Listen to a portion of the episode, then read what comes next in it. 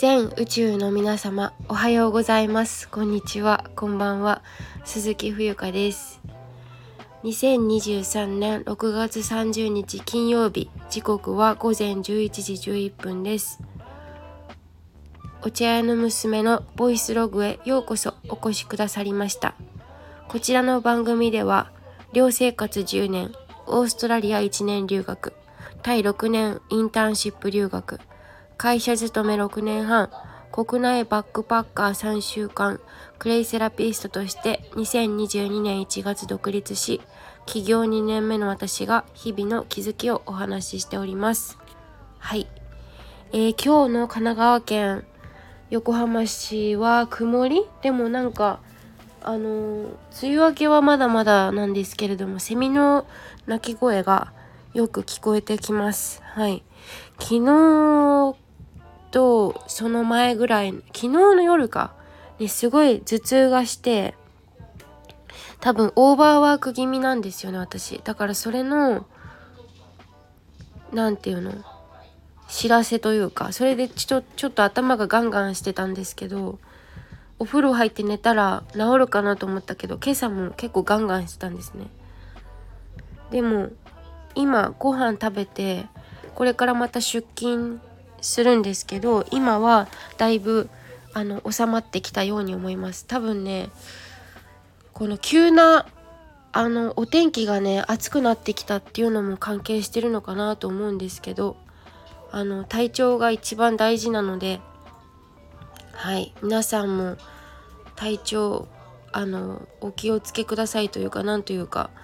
はいですね。でえっと昨日はね本当にいろんなことがあって、まあ、今日のタイトルにもあるんですけどお友達の訃報を聞いてっていうことであれなんですけどまあ1個目はあの今私が勤めているアルバイト先なんですけど8月までっていうことでお話ししましたはい職場に。っていうのもまあなんか長くまあ最近の音声聞いてくださってる方にはもうダダ漏れだと思うんですけどあんまりその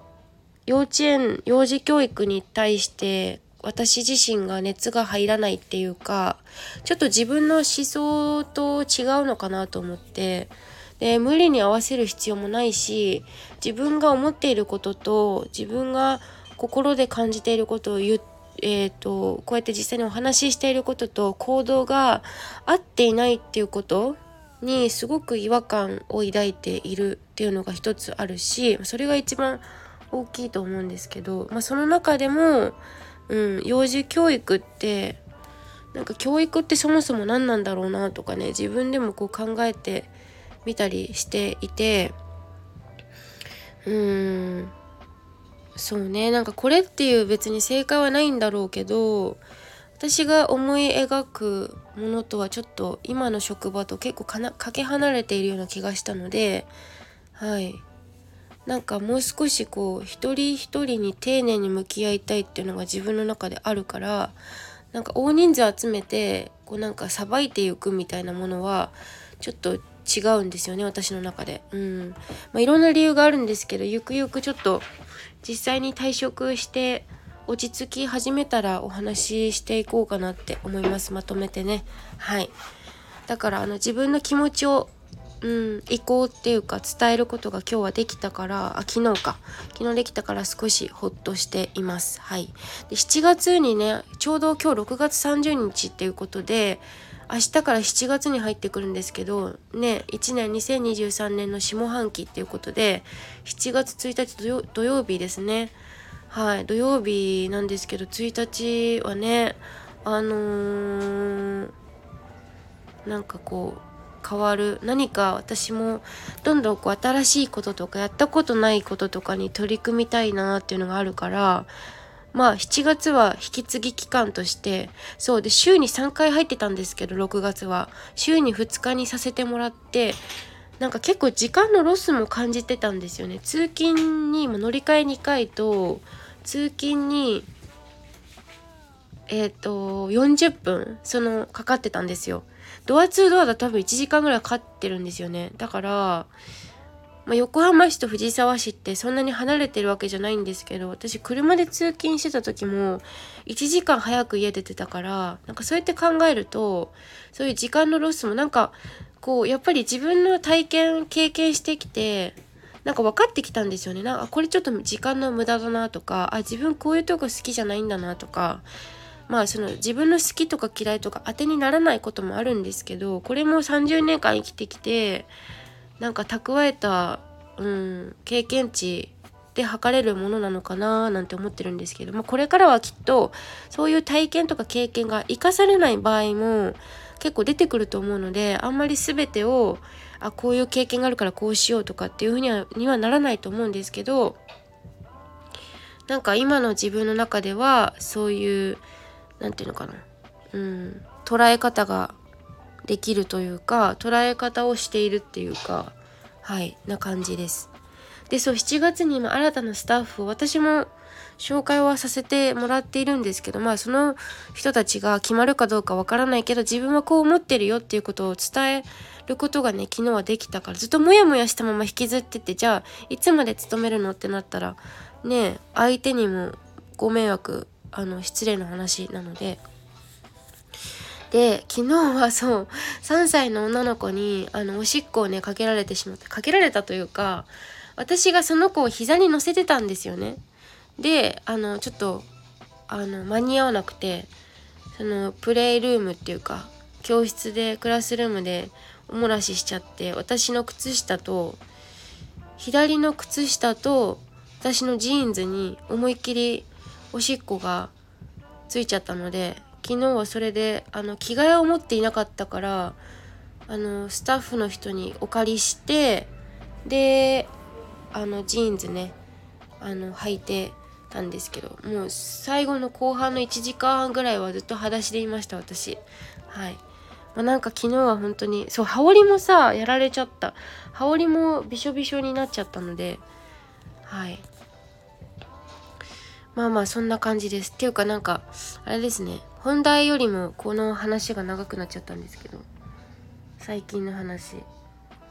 でそう昨日ですねその勤務が終わって帰ろうと思ってあの携帯見たら DM インスタの DM でお友達タイに留学してた時の友達からタイのお友達その一緒に何ていうの私が留学先でお世話になった子どあお世話になったお友達の一人が今朝今朝だったっけ？違う亡くなったんだよって話。